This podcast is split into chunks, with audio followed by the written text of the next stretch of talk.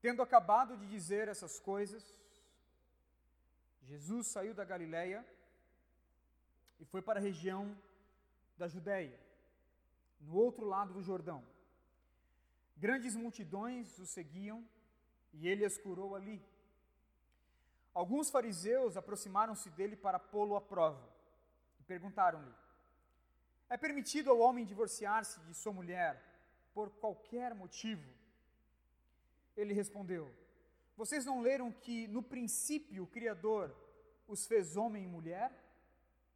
E disse: Por essa razão o homem deixará pai e mãe e se unirá à sua mulher, e os dois se tornarão uma só carne.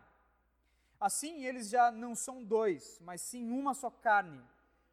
Portanto, o que Deus uniu, ninguém separe. Perguntaram eles: Então por que Moisés mandou dar uma certidão de divórcio à mulher e mandá-la embora? Jesus respondeu: Moisés permitiu que vocês se divorciassem de suas mulheres por causa da dureza do coração de vocês. Mas não foi assim desde o princípio. Eu lhes digo que todo aquele que se divorciar de sua mulher, exceto por imoralidade sexual, e se casar com outra mulher, estará cometendo adultério. Os discípulos lhe disseram: se esta é a situação entre o homem e sua mulher, é melhor não casar. Jesus respondeu: Nem todos têm condições de aceitar esta palavra, somente aqueles a quem isso é dado. Alguns são eunucos porque nasceram assim, outros foram feitos assim pelos homens, e outros ainda se fizeram eunucos por causa do reino dos céus. Quem puder aceitar isso, aceite. Vamos ao Senhor em oração? Pai, nós louvamos o Teu nome, Senhor, nessa noite. E eu lhe peço a Deus por, por este momento, Senhor, tão especial do nosso culto, Senhor, onde nós vamos ouvir o Senhor falar conosco. Por favor, nós estamos aqui na Tua dependência, Senhor.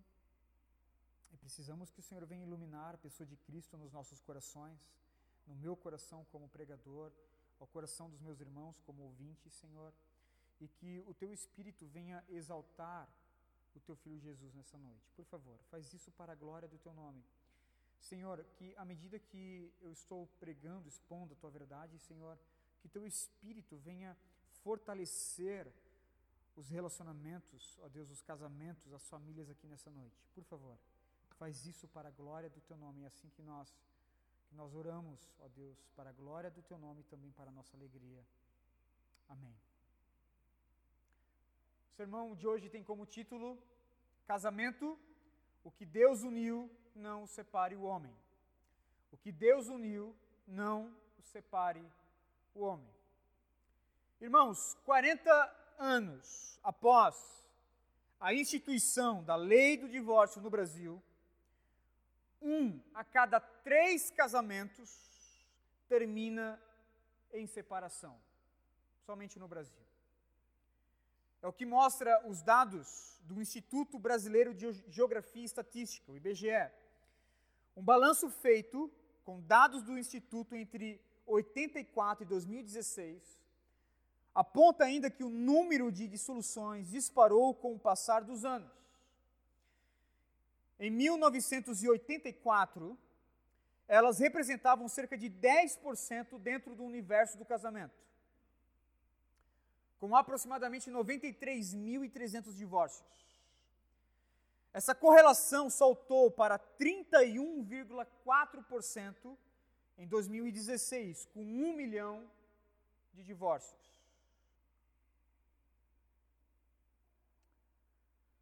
O levantamento ainda aponta mais de 7 milhões de dissoluções registradas no país entre 84 e 2016. Isso dá em média aproximadamente 580 divórcios por dia.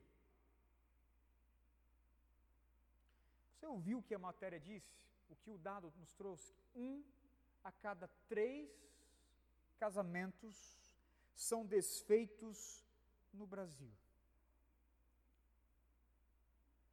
Com relação a isso, irmãos, com relação a este drama, com relação a essa tragédia do divórcio, o que o Evangelho nos fala? O que Jesus nos fala? Porque nós temos irmãos, nós temos amigos em Cristo que passaram por este drama. A pergunta é: o que Jesus nos fala acerca do casamento, do divórcio e do novo casamento? Nós estamos diante de um dos principais textos da Escritura que nos fala acerca deste tema e eu peço que você, por favor, preste muita atenção na pregação de hoje, porque ela basicamente elucida o entendimento da nossa igreja com relação a isso. Capítulo 19 do Evangelho de Mateus, Jesus ele inicia o seu ministério na região da Pereia, a parte mais oriental, pós-Jordão, depois do Jordão. Diz o texto no verso no verso 1 e verso 2, que tendo acabado de dizer essas coisas, Jesus saiu da, da Galiléia e foi para a região da Judéia, no outro lado do Jordão. Grandes multidões o seguiam e ele as curou ali. Como nós já vimos, o ministério de, público de Jesus está cada vez ficando mais conhecido. Ele sai então da região da Galiléia, vai para a região da Pérea, e uma multidão de pessoas começa a segui-lo. Diz o texto que ele curou muitas pessoas ali. Isso nós sabemos que tem como cunho dois objetivos. Primeiro, nem, nem todos ali, nem, nem todos dentro daquela grande multidão tinham acesso, irmãos, a, a uma qualidade de vida. Tinha acesso, por exemplo, a, a, na possibilidade de pegar os seus recursos e investir os seus recursos a fim de que a sua saúde ficasse melhor. Talvez um tratamento de alguma doença ou algo do tipo. Então Jesus curou muitas pessoas que eram escassas de recursos. O segundo objetivo é que Jesus ele demonstra então a sua divindade e o seu poder. Jesus então ele unia o seu amor pelos perdidos com a demonstração de que ele era Deus. Assim então como nós podemos ver desde o seu batismo, no início do ministério de Jesus, ele está agora curando novamente as grandes multidões.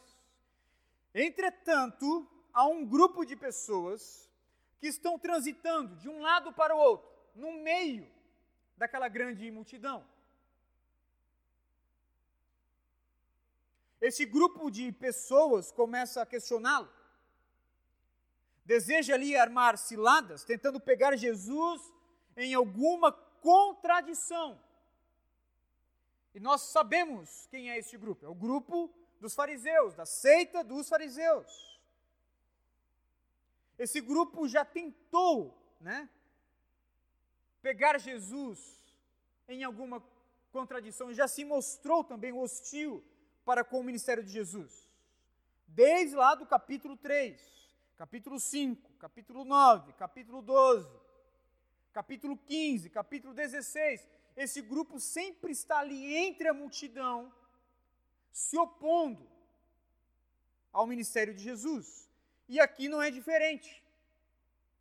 E diante então de uma pergunta dos fariseus, de um questionamento dos fariseus, Jesus, ele firma a sua verdade acerca do casamento. Este grupo que estava ali circulando, tentando pegar Jesus em alguma contradição, questiona Jesus acerca do divórcio. Mas Jesus não fala tão somente acerca do divórcio, Jesus fala acerca da natureza do casamento.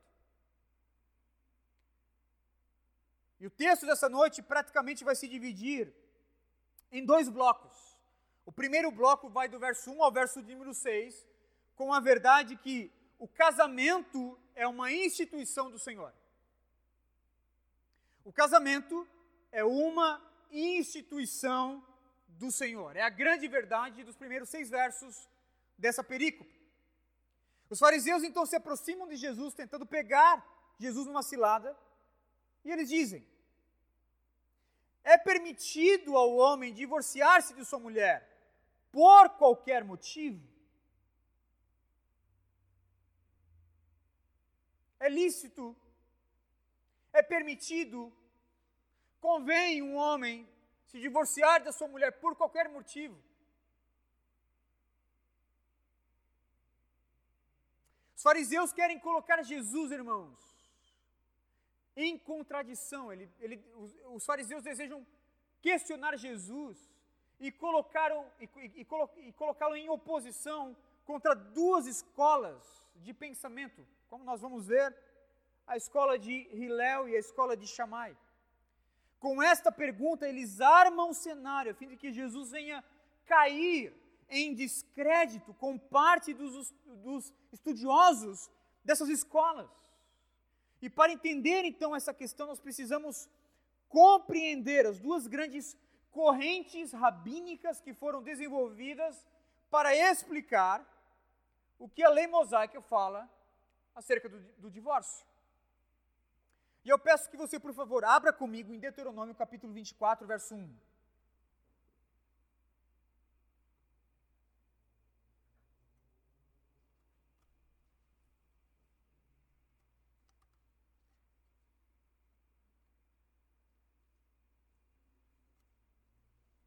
Deuteronômio capítulo 24, verso 1.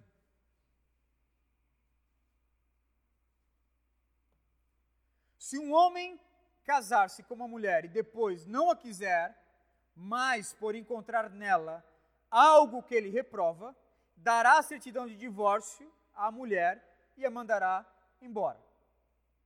Leia comigo novamente.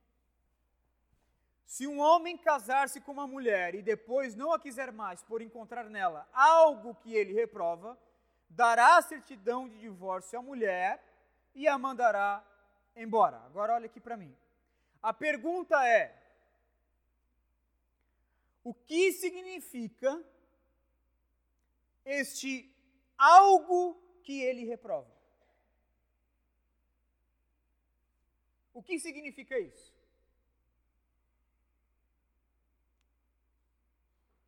Será que o texto está falando de pecados mais graves, como um adultério? Ou será que o texto está nos falando sobre qualquer outra coisa? Qualquer outra coisa que reprovar aquela mulher diante do homem, que ele achar talvez ali um motivo para reprovação. Por exemplo, talvez ele ache motivo de reprovar a mulher porque talvez esqueceu ali o arroz no fogo, alguma coisa assim do tipo. A pergunta é: o que isso significa. Né? É, é para rir mesmo. Né? Nós vamos ver que tinha pessoas que realmente abraçavam essa interpretação. O que isso significa, irmãos?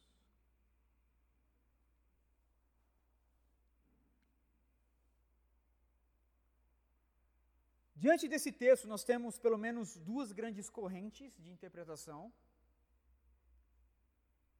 que foram desenvolvidas por dois grandes rabinos.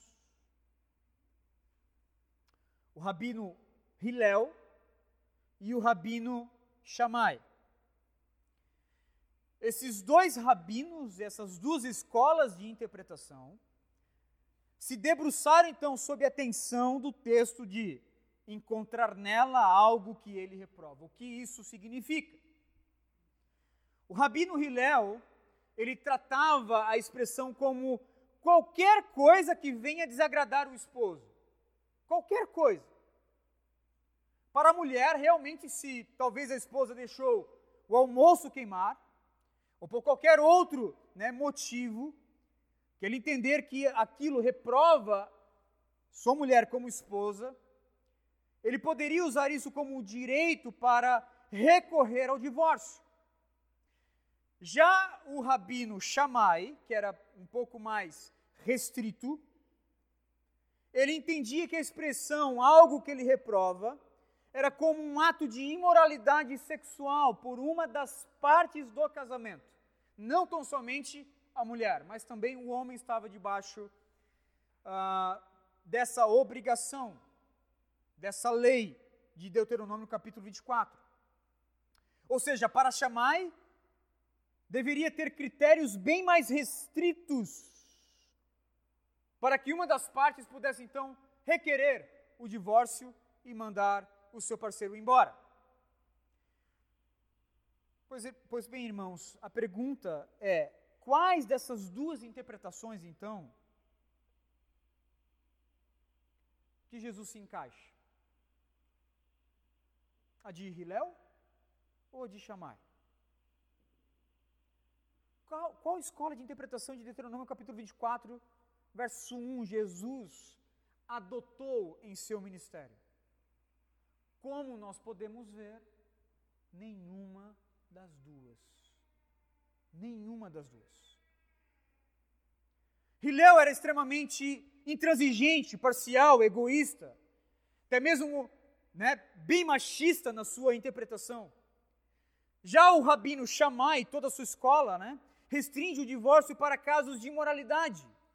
Contudo, ambos, ambos, Hilel e Shammai, nada dizem acerca do que Deus pensa acerca do divórcio. Ambos não trazem aqui os propósitos originais do Senhor para o casamento. E de fato, Jesus ele não concorda nem com Hilel e vai além da interpretação de Shammai. Para Jesus não é o documento em si o mais importante, não é a concessão, o divórcio em si, a coisa mais importante não é a natureza do divórcio, mas a essência do casamento. Ambos pensavam no divórcio em si. Ambos pensavam numa solução para este drama. Enquanto Jesus ele pensa na natureza do casamento. Ambas as escolas focam a sua atenção no motivo do divórcio, no motivo, na razão do divórcio.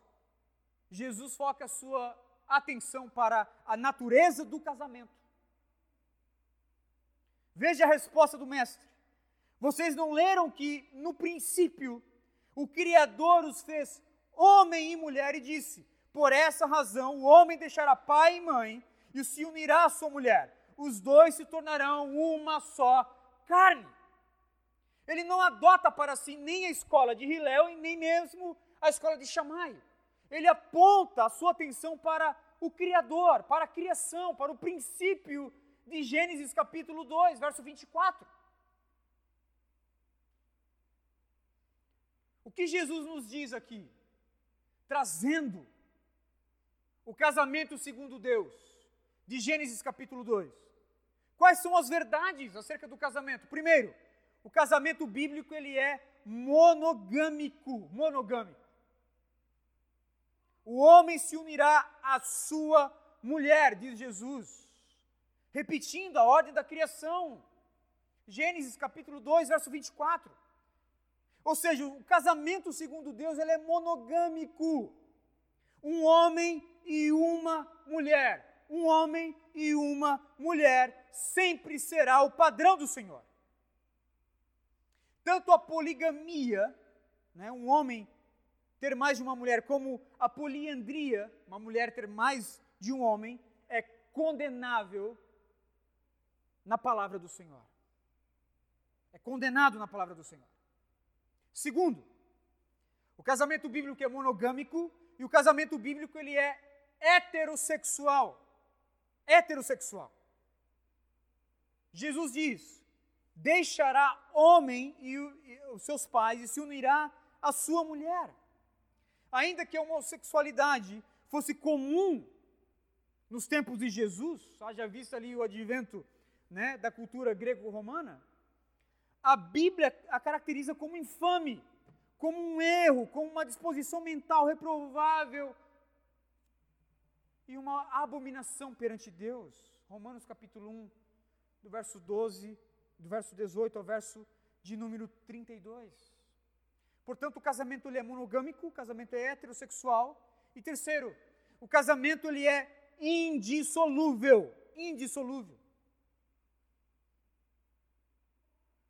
Indissolúvel. É uma instituição do Senhor. São as regras dele, é a criação dele, é a instituição dele. São os preceitos de Deus.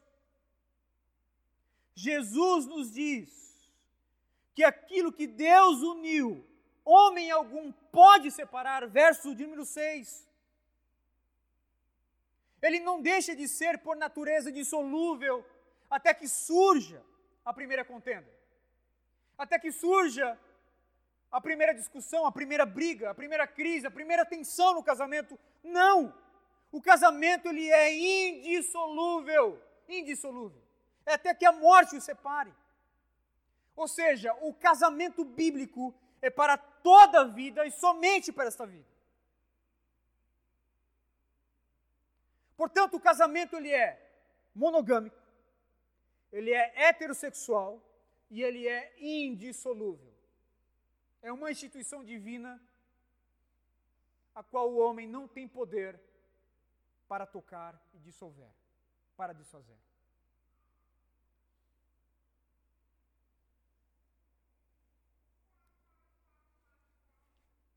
O Senhor me deu graças de, de fazer, a graça de fazer alguns casamentos, irmãos, inclusive de alguns que estão aqui. Eu sempre sento antes da, da cerimônia e, e principalmente antes de, de, da publicidade do casamento, eu sento com os noivos pergunto: é isso mesmo que vocês querem? Porque é uma decisão irrevogável, não se volta mais atrás, é indissolúvel. É isso mesmo que vocês querem?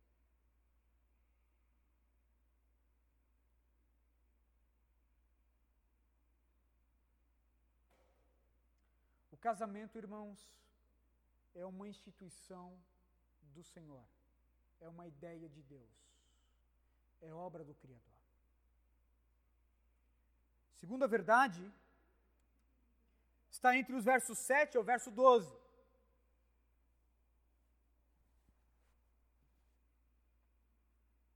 Se o casamento é uma instituição do Criador, do Senhor, o divórcio é algo estranho à criação e deturpa os propósitos originais do Senhor.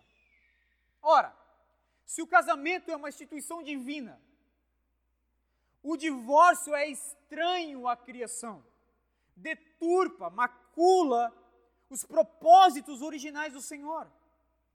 Em nenhuma página da Escritura o divórcio é encorajado, irmãos. Em nenhuma página da Escritura. Malaquias capítulo 2, verso 16, vai nos dizer que o Senhor Deus odeia o divórcio. Odeia o divórcio. Por quê? Porque o divórcio, além de ser uma tragédia para toda a família, é algo estranho à criação, é um parasita, não faz parte da criação do Senhor Deus. Ele é estranho dentro desse roteiro da instituição divina para a família estabelecida em Gênesis capítulo 2, verso 24. Nos propósitos originais do Senhor não havia espaço para o divórcio pois o leito conjugal, o leito do casal, fora criado para ser sem pecado, sem mácula.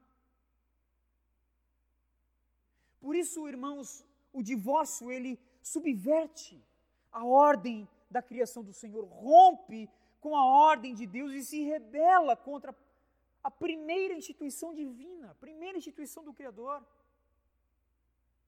Portanto, qualquer coisa que venha, de alguma forma, cari caricatucar essa instituição deve ser não somente repudiado, desencorajado, mas também combatido.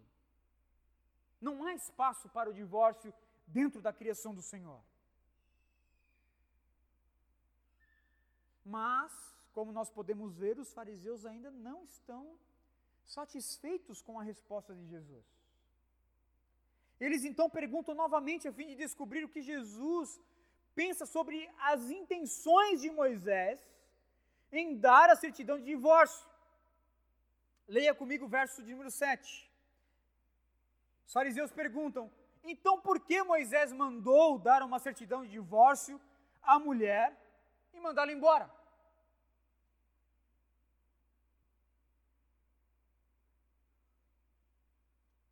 Fariseus agora querem entender como é que Jesus consegue correlacionar A ideia de que o casamento foi uma obra da criação, uma instituição divina, com a lei mosaica de Deuteronômio capítulo 24. Em outras palavras, os fariseus, os fariseus estão perguntando: ok, se é uma instituição divina e se Moisés foi um profeta de Deus, sendo que a Torá é a lei do Senhor, por que, por que, que Moisés então permitiu o divórcio? E Jesus ele responde isso no verso seguinte. Jesus respondeu: Moisés lhes permitiu divorciar-se de suas mulheres por causa da dureza do coração de vocês. Mas não foi assim desde o princípio. Eu lhes digo que todo aquele que se divorciar de sua mulher, exceto por imoralidade sexual, e se casar com outra mulher, estará cometendo adultério. Jesus ele lança luz não somente agora sobre a natureza do casamento, mas agora ele entra na natureza do divórcio. Jesus claramente ensina que a certidão do divórcio não foi uma permissão dada, irmãos, de uma forma aleatória, mas uma concessão. Foi uma permissão, como uma tentativa de amenizar um mal que já era praticado.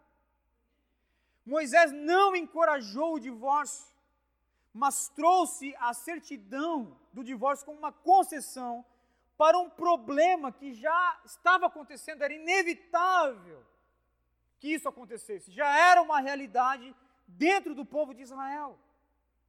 De maneira que Moisés, aqui, ele concede essa certidão em casos de imoralidade sexual. Os homens já, já estavam se divorciando, já estavam abandonando suas mulheres. Portanto, não há um, encorajamento aqui em Deuteronômio capítulo 24, há uma concessão como uma tentativa de amenizar um problema que já era realidade dentro do povo de Israel. E aí eu preciso concordar com D.A. Carson, quando comenta dizendo que a referência deles era Deuteronômio capítulo 24, verso 1. E Jesus respondeu dizendo que eles não haviam realmente entendido o seu propósito, o seu próprio texto usado para o argumento. Moisés não mandou essa não, não, não mandou nessa passagem que as pessoas se divorciassem, mas regulou os divórcios que já estavam ocorrendo, insistindo que deveriam a, a existir apropriados certificados de divórcio. Desta forma, o máximo que Moisés fez foi permitir o divórcio. E essa permissão foi concedida porque ele reconheceu que o coração humano pode ser tão duro, tão pecaminoso, que o divórcio se torna necessário. Se torna presente. Portanto, irmãos, nós temos que considerar pelo menos duas necessidades aqui nesse texto. Duas necessidades. Primeiro, precisamos considerar a realidade do divórcio. Ele existe. Ele começou a existir depois de Gênesis capítulo 3, com a entrada do pecado no mundo.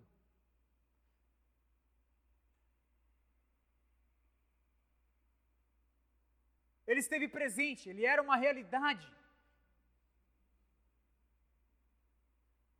quando Moisés peregrinou com o povo no deserto. Quando ele escreveu Deuteronômio capítulo 24. Precisamos considerar a realidade do divórcio. Nós não queremos que ele exista, mas ele existe. Nós não desejamos o divórcio, mas ele existe. Ele é presente.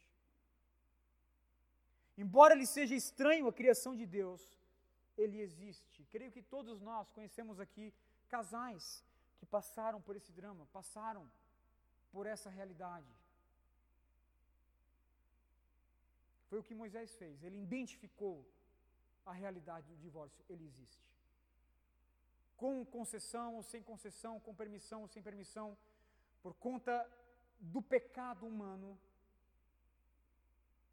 as famílias vão se dividir, os casais vão se separar. Segundo, precisamos considerar também a tragédia do divórcio. Irmãos, a quebra do relacionamento de um casal é por mais dolorido, por mais dolorido. As emoções ficam em cacos, a vida espiritual minguada, os filhos divididos e confusos. A vida econômica, ela é afetada enquanto a reputação da família, né, sofre nas bocas fofoqueiras. O divórcio sempre será uma tragédia, sempre. Sempre será uma tragédia. A vida fica de cabeça para baixo. Não são poucos que entram em depressão e muitos pensam até mesmo em suicídio. E alguns mesmo chegam a se suicidar depois de um divórcio. As crianças ficam quase sempre desprovidas ali de um testemunho, de uma família segundo Deus, desprovidas da, da figura paterna, desprovidas da figura materna, desprovidas de como ambos se relacionam dentro de uma família segundo Deus.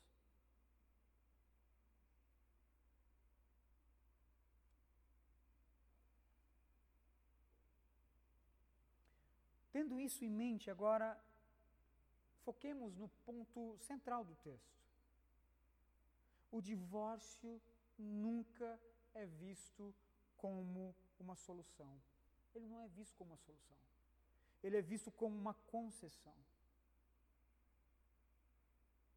E aqui nós precisamos ainda responder aquela pergunta: em qual motivo a concessão poderia ser então requerida? Por qual razão, por qual motivo o divórcio poderia ser pedido? Jesus deixa claro, irmãos, que somente em caso de porneia, é o texto original. Ou seja, quando uma prática imoral, quando a imoralidade sexual se faz presente dentro do casamento. O termo original porneia, ele é usado para denotar práticas sexuais ilícitas, como por exemplo, um relacionamento extraconjugal. Segundo Jesus, tão somente a porneia é um motivo, é razão para se recorrer então ao rompimento do divórcio. Porque os laços do casamento eles são quebrados por meio da porneia. Quando se tem porneia dentro do casamento, quando uma das partes, ou até mesmo quando as duas partes, né, tem vários casos assim, quando, quando uma das partes ou as duas partes quebram os laços do casamento por meio da porneia, se envolvendo sexualmente com uma outra pessoa, aquele casamento, segundo o texto, já não existe mais. Os laços do casamento são quebrados. O contrato ele é desfeito, a aliança é desfeita. Por quê? Porque uma das partes violou o pacto do casamento. Neste caso, segundo Jesus, a parte ferida, a parte que foi traída, deve sempre buscar perdoar, deve sempre buscar a reconciliação com a parte faltante. Contudo, segundo Jesus, aquilo está à disposição dela, por conta do, da dureza do seu coração. E é importante notar isso, irmãos, que Jesus ele deixa muito explícito aqui, muito claro, que ainda que a porneia esteja presente, não é a porneia em si que chama o divórcio. O que chama o divórcio, o que requer o divórcio é a dureza de coração. A dureza do coração é o grande causador da concessão, é o grande causador de chamar essa, essa certidão para o divórcio. Ainda que o pecado gravíssimo da porneia, de uma moralidade sexual, seja esse pecado seja cometido, a dureza de coração da parte ferida, que se mostra meio que irremediada para a reconciliação, é o motivo para se pedir a concessão. É por conta da dureza de coração. Ou seja, segundo o Evangelho e segundo Jesus, a concessão não é uma solução, a solução é perdoar, a solução é reconciliar, irmãos. Ainda que aquilo esteja ali, né, meio que em off, como um, uma saída, como um plano B, mas nunca como uma solução, como uma, como uma primeira opção. Não. A primeira opção sempre é o perdão, a reconciliação do casal.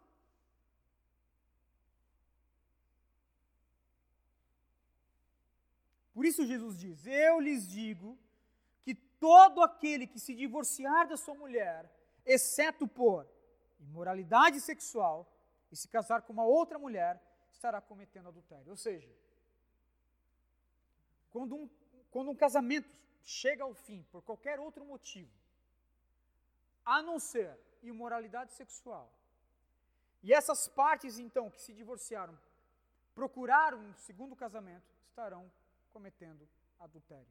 O texto é simples assim. E aí Jesus vai nos dizer no último verso: aceite quem, quem o desejar aceitar, aceite quem puder aceitar. É a regra do Evangelho não estão aptos, não estão aptos mais para ter, para almejar segunda núpcias. Acabou. Porque os laços do primeiro casamento ainda estão, irmãos, em vigor. Porque esses laços do matrimônio só são quebrados por meio da porneia. Se o casal achar qualquer outro motivo Pode ter documentação, pode ter tudo isso, mas os laços ainda estão ali, ou seja, eles estão ainda ligados como esposo e como esposa, de modo que, se qualquer um deles contrair novas núpcias, estarão em adultério.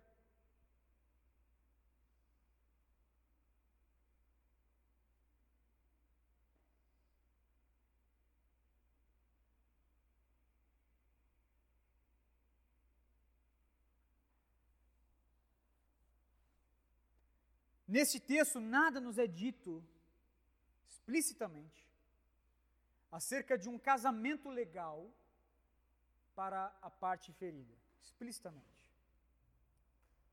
O que nós podemos ver aqui é somente a penalidade para os que se divorciam sem a única regra da concessão do divórcio, que é a porneia, que é a imoralidade sexual. Contudo, irmãos, analisando outros textos das Escrituras,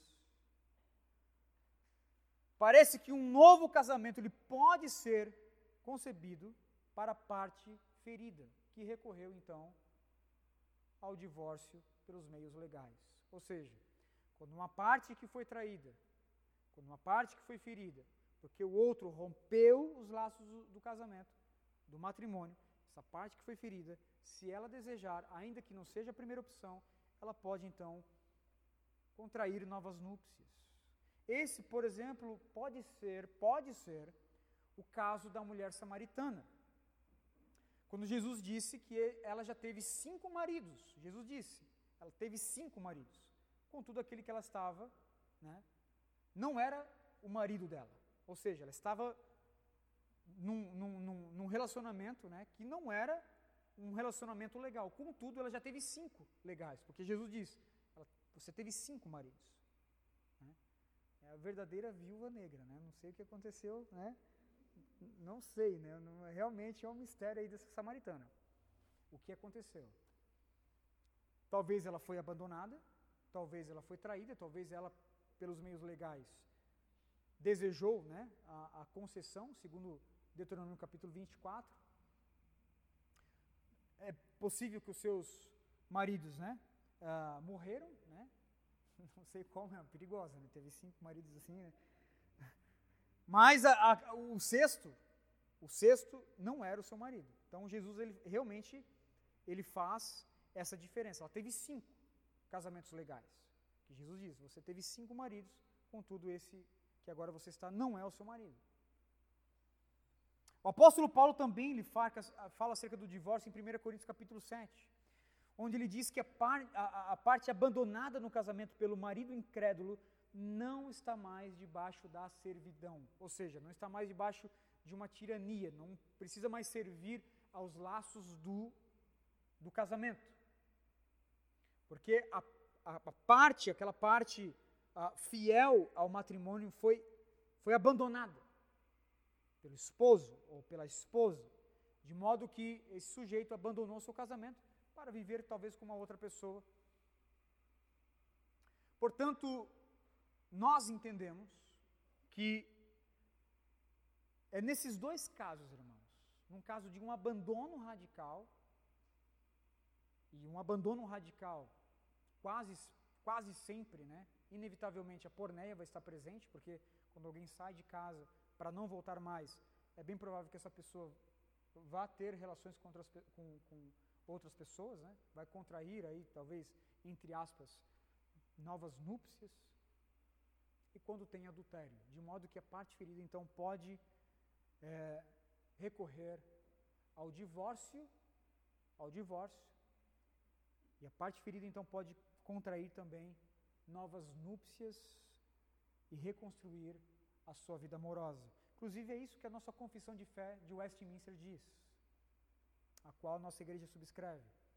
A nossa confissão vai dizer o seguinte: Posto que a corrupção do homem seja tal que o incline a procurar argumentos a fim de indevidamente separar aqueles que Deus uniu em matrimônio, contudo, nada senão o adultério é causa suficiente para dissolver os laços do matrimônio, a não ser que haja disserção tão obstinada que não possa ser remediada nem pela igreja e nem pelo magistrado civil. Então, Westminster concorda com essa interpretação. Contudo, irmãos, nós precisamos lembrar o seguinte: em todos os casos, em todos os casos, o divórcio nunca é encorajado, nunca. Pelo contrário, o perdão e a reconciliação devem ser sempre as primeiras opções, pois o casamento é muito mais do que um contrato documentado. embora seja um contrato, mas há, há, há outros elementos que o fazem, muito mais do que uma aliança. Na mão esquerda, é muito mais do que uma cerimônia. O casamento é uma união entre duas carnes que se fazem uma só. O problema é que muitos casais, quando há uma crise no casamento, quando há uma porneia, quando há uma imoralidade sexual, até mesmo por outros pecados menos graves, já recorre então ao divórcio, já recorre então à, à dissolução completa do casamento como um meio, como uma solução. Segundo o Evangelho, eu repito, divórcio nunca é uma solução, é uma concessão. É uma permissão, haja vista que ele é uma realidade. Você acha que as palavras de Cristo são radicais, irmãos? Eu acho. Cristo é radical. Cristo é radical.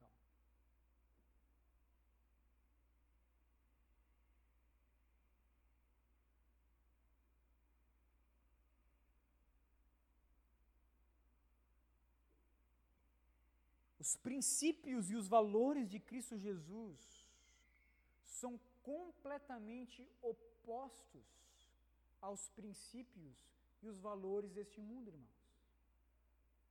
E é realmente para nos assustar quando nós pensamos acerca da realidade do casamento. Porque o casamento é indissolúvel, como nós vimos.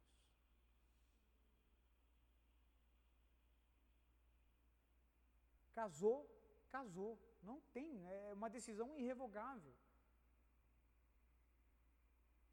Só que o mundo não entende isso. Eu me lembro, irmãos, que em 2004, a Britney Spears,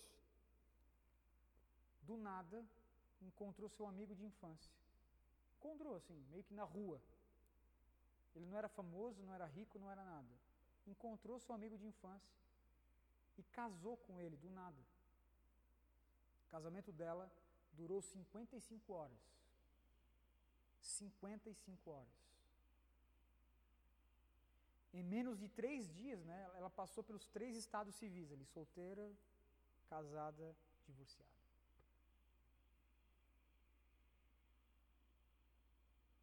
Hoje é tão rápido se divorciar como é, é rápido se casar. Você vai ali, faz os documentos, você está casado. Para se divorciar também é assim, é rápido. Por qualquer motivo. Não precisa ter um motivo para o mundo, né? não precisa ter um motivo né? justificável. Incompatibilidade de personalidade. Vamos desfazer isso aqui. Esses são os princípios do mundo. E os fariseus entenderam isso. Os fariseus entenderam a, a, a radicalidade das palavras de Jesus. E aí ele sugere, então, né, de uma forma cínica, o seguinte: se esta é a situação entre um homem e sua mulher, então é melhor não casar. Se essa então é a situação entre um homem e uma mulher, se é tão radical assim, então é melhor não se casar. Não, não, não se casar, não casar.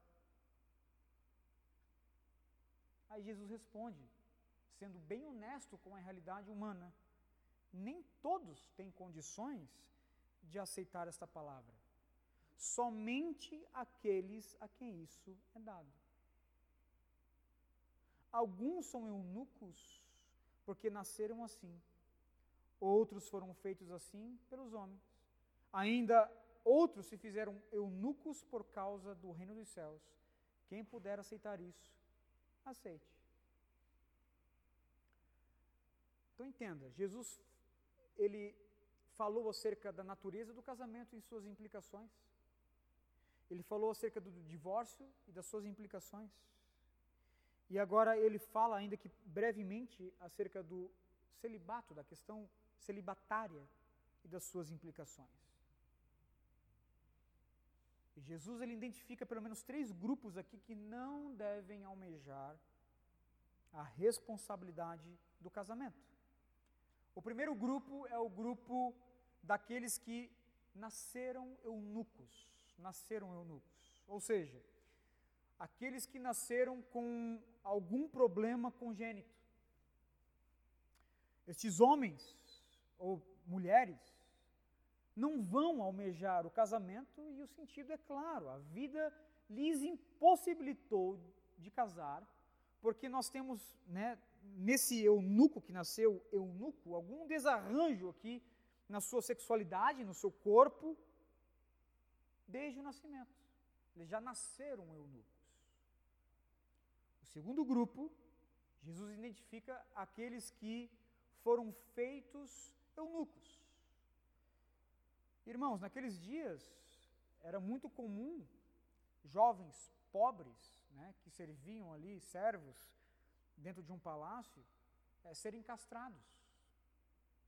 Porque eles estavam ali sempre né, com as mulheres ah, do rei, com a realeza, andando dentro do palácio.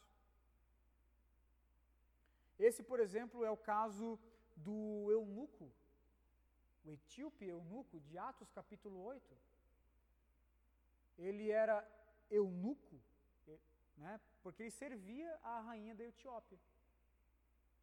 Ele pregou o evangelho para ele, o batizou, né, e nós temos ali então esse homem que foi feito eunuco.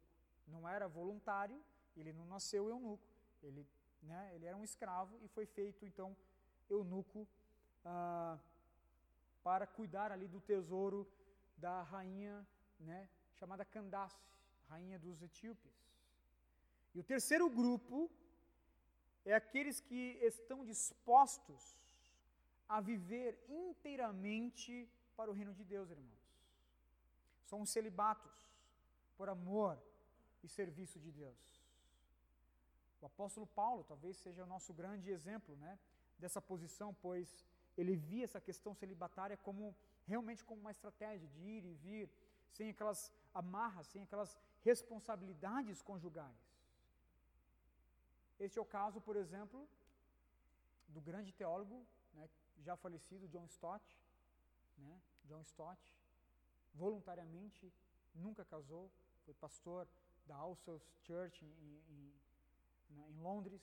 Jay Packer também está né, vivo, né, foi amigo do Lloyd Jones, então tem quase 100 anos, nunca casou, nunca beijou, né, um homem ali realmente que só serviu a causa do Evangelho, irmãos.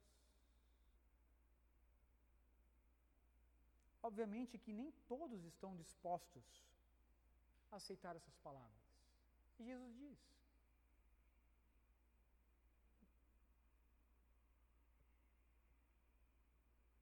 que essas palavras são duras, que essas palavras são radicais realmente. Porque um divórcio requerido, irmãos, alheio a essas estipulações e concessões que a Bíblia nos fala, pode comprometer famílias inteiras. Quer dizer que o camarada casou e, enquanto casado, descobriu então que ele não foi chamado para aquilo. Foi chamado para ser eunuco. Tá, mas agora você, agora, agora que você descobriu que foi chamado para ser eunuco, não. Você não vai ser eunuco. Né? Você não, não há condições disso. Portanto, irmãos, cabe a nós a responsabilidade de perguntar a nós mesmos: eu realmente desejo casar?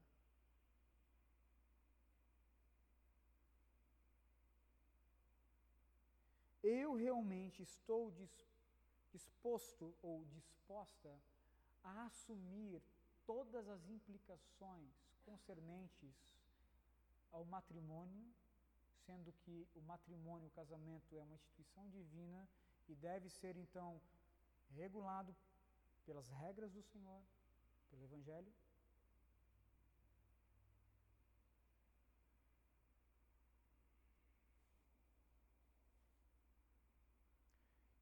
Desejo realmente ser livre, eu desejo ser um celibato, viver uma vida de solteiro para o resto dos meus dias, a fim de servir melhor o reino de Deus. E eu falo aqui com solteiros, talvez seja esse o seu chamado, e eu realmente não estou brincando com isso, talvez seja esse o seu chamado realmente. Isso é um dom, isso é um, um mistério, né? Não, não consigo, está tá longe de mim, mas é um dom que talvez o Senhor Deus te dá, te deu, não sei.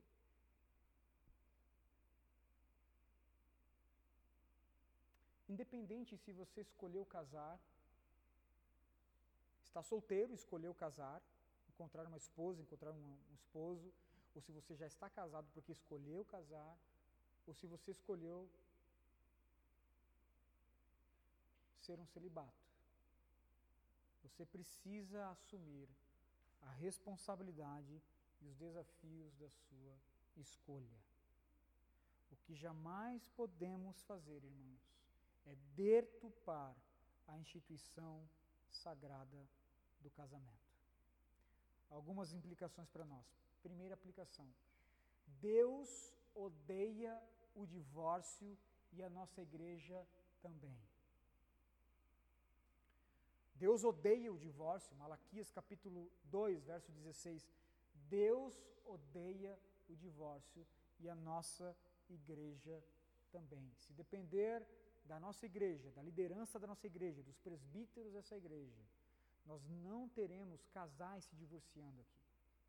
Nós vamos lutar, nós vamos insistir, nós vamos sempre encorajar o perdão e a reconciliação em todos os casos. Mas se porventura, você que é casado, estou levantando uma hipótese aqui, se porventura um casal entre nós simplesmente se divorciar por qualquer motivo e aparecer aqui anos depois, né? Com uma mulher querendo a bênção do casamento. Não. Nós não podemos fazer. O Evangelho não nos permite, não nos permite. E aqui eu quero contar um, um caso. Eu já contei algumas vezes, mas talvez você ainda não ouviu há mais ou menos uns, uns quatro anos atrás, uns três ou quatro anos atrás, a Vila da Graça era bem menor. Um casal chegou na nossa igreja e participando dos cultos, o casal chorava e se emocionava, irmãos, né? E se quebrantava ali no louvor, na palavra, e dizia: Olha, nós queremos congregar nessa igreja, nós queremos ficar aqui e tal, e, né? E aí eu fui fazer uma primeira visita a este casal. Uma primeira visita. Dá uma sondada, né? Quem são, né? E na primeira visita, irmãos, eu já fiquei sabendo que os dois, um casal aí de mais ou menos uns 40, 45 anos, os dois, eles estavam vivendo literalmente uma aventura sexual, uma aventura sexual. Ambos estavam casados com seus cônjuges, né? Ele estava casado com uma mulher lá em Curitiba, tinha uma família lá em Curitiba, ela tinha uma família lá em São Paulo, e, os, e o cara ainda me falou assim: Olha, minha, minha esposa está lá na Igreja Batista orando com, minha, com as minhas filhas para que eu volte. E ela me disse: O meu esposo está lá em São Paulo, né? Está é, tá começando a, a, a, frequentar uma igreja também, está com meu filho lá. E eu, diante daquilo, irmãos, e agora? Fizemos uma segunda visita. Na verdade, não foi uma visita, eu, os chamei lá na minha casa, juntamente com os presbíteros. O Fernando estava presente, Max e o Felipe. Eles querendo congregar, eles querendo se membrar na igreja. E nós tivemos assim com, com, com compaixão deles, porque eles queriam congregar numa igreja bíblica, queriam se membrar numa igreja bíblica. Nós não podemos fazer isso. Vocês podem visitar o culto, o culto é público, vocês podem estar com a gente mas nós não, eu não vou, eu não posso abençoar vocês. Fulano, você está casado, sua verdadeira esposa, não é ela, sua verdadeira esposa está lá em Curitiba, com as suas filhas, orando para que você volte para casa. Fulano, seu verdadeiro esposo não é este, está lá em São Paulo. O que vocês estão chamando de casamento, a Bíblia chama de concubinato, de adultério. Isso aqui é o pecado. Obviamente que eles choraram, né, de raiva de mim e do, do conselho, optaram por não congregar, não sei, nunca mais visitar, irmãos. O que nós não podemos fazer é, é aceitar essas uniões, né? Essa, esses, essas, essas coisas feitas nas coxas, onde as pessoas dizem que é casamento. Não é. Não é. Portanto, Deus odeia o divórcio e a nossa igreja também odeia o divórcio. Segunda aplicação. Qual é o propósito do casamento? Qual é o propósito do casamento?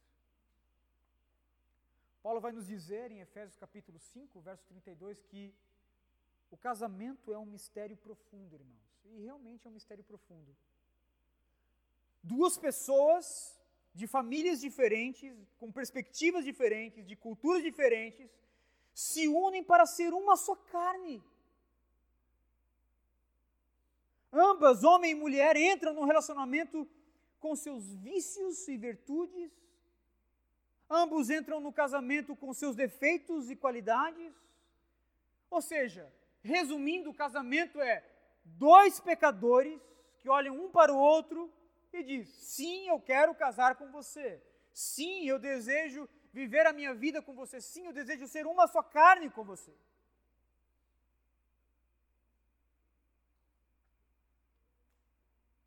O casamento é feito.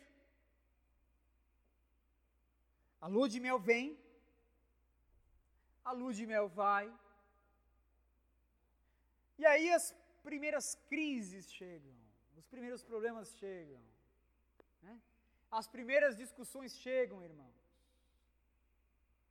E a pergunta é: o que, que nós fazemos então com essas crises, com essas tensões? nós vamos conhecendo o cônjuge, né? À medida que essas tensões vão aumentando, à medida que esses problemas vão chegando. Porque realmente nós estamos lidando aqui com um milagre. Duas pessoas que são uma só, mas que foram criadas de maneiras diferentes.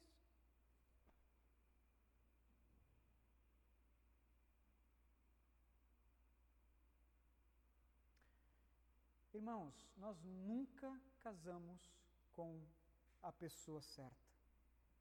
Não existe isso. Nós sempre casamos com a pessoa errada.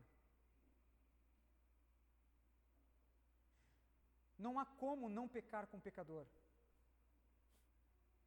Não há como não pecar com o pecador. Não existe, até coloquei aqui, irmãos, não existe relacionamento dentro da música, né? Da alma gêmea do Fábio Júnior. Carne e unha, alma gêmea, bate o coração. As metades da laranja, dois amantes, dois irmãos.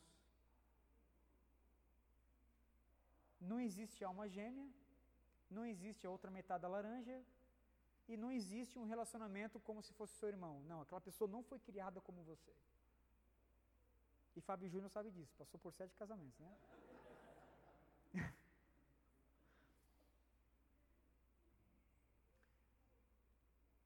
Mas a cereja do bolo, a cereja do bolo, são as diferenças. A cereja do bolo são as diferenças. Porque é nas diferenças que nós vamos nos preparar como cônjuges, como nascidos de novo, como filhos de Deus, homem e mulher. Nós vamos nos preparar para o casamento com Cristo. Ou seja, é por meio das minhas diferenças é por meio das minhas falhas, é por meio dos meus vícios, que eu preparo a minha esposa para o casamento dela com Cristo. E é por meio das falhas das minha, da minha esposa, é por meio das diferenças das minha, da minha esposa, que ela prepara o meu casamento com o casamento com, com Cristo, com as bodas de Cristo. Apocalipse, capítulo 19. É um, irmãos, lixando o outro. Eita, coisa gostosa, é ali, né? Nós vamos negociando. A gente vai negociando, irmãos. A gente acha, né? Que a gente sabe tudo. Não, a gente não sabe nada. Não sabe nada. Principalmente nós homens, né? Eu estou lendo um, um, livro sobre características dos homens. É, o homem é muito peculiar em algumas coisas. Eu fiquei lendo, falei, não, esse aqui é o homem mesmo. A gente acha que a gente toma conta de tudo. Por exemplo, né, é, é a cama está ali no quarto e nós sempre dormimos no lado da cama que é mais perto da, da, da porta, né? Como tipo assim, ó, a entrada da caverna aqui sou eu que... Eu, eu mando, né? Eu cuido da entrada da caverna. Você vai num restaurante, numa lanchonete, você senta com sua esposa, você sempre senta olhando para a entrada, tipo assim, ó, tá, tá tudo sob controle. Não, não está nada sob seu controle. Não tem nada. De fato, irmãos, nós precisamos entender que é por meio dessas diferenças que o outro ele cumpre um papel missional na vida da pessoa amada. É por meio dessas diferenças que o cônjuge ele cumpre um papel missional ajudando o outro na caminhada cristã. E aí eu termino com um dizer do Timothy Keller, e eu recomendo para que você leia esse livro. Por favor, leia esse livro. Você que é casado e você que pensa em casar. O significado do casamento. Edições Vida Nova.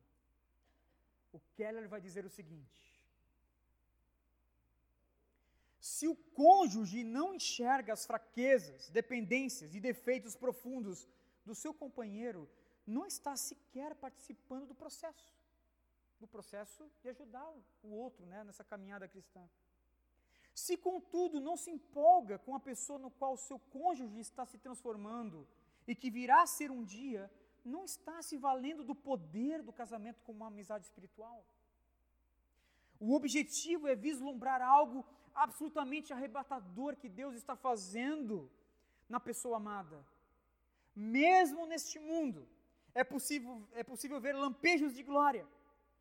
Você quer ajudar o seu cônjuge a se tornar uma pessoa que Deus quer que ela seja? Quando dois cristãos, plenamente cientes disso, olha que coisa linda isso aqui. Olha só que coisa linda. Quando dois cristãos, plenamente cientes disso, se colocam diante do pastor, vestidos festivamente com seus finos trajes de noivos, sabem que não estão apenas vestindo fantasias para brincar de casamento. Estão dizendo que algum dia se encontrarão não diante de um pastor, mas diante do Senhor. Então se voltarão um para o outro e verão um ao outro sem nenhuma mancha ou imperfeição. E nesse dia esperam ouvir Deus dizer: Muito bem, servos bons e fiéis. Vocês colocaram um ao outro em minhas mãos, fizeram sacrifícios um pelo outro, apresentaram um ao outro a mim em oração com ações de graças, confrontaram um ao outro, repreenderam um ao outro, abraçaram e amaram um ao outro e continuamente empurraram um ao outro para mais perto de mim. E agora olha só vocês, vocês estão radiantes. Aleluia, irmãos. O propósito do casamento propósito do casamento é preparar o cônjuge para o casamento dele ou dela com Cristo. Sempre é assim. Sempre é assim.